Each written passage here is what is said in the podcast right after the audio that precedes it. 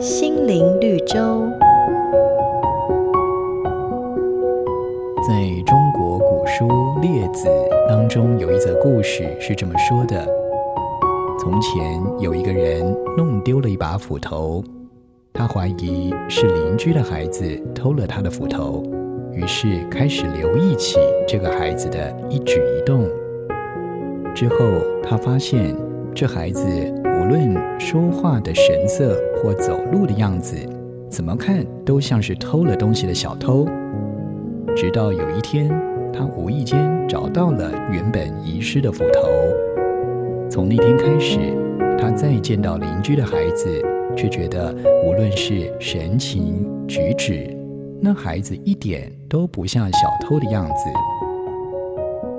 当我们的心中怀有成见，看待事物的角度就会有所偏颇。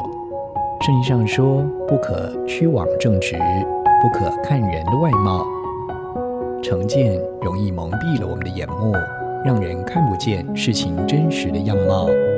唯有抛开成见，才能做出正确的判断，行事为人也才能坦荡。每个打动人心的故事，都是驱使我们改变、让我们成长的力量。如果你喜欢我们的节目，请帮我们分享给你的朋友，也别忘了按下订阅，避免错过之后精彩的内容。瑞园银楼与您共享丰富心灵的泉源之旅。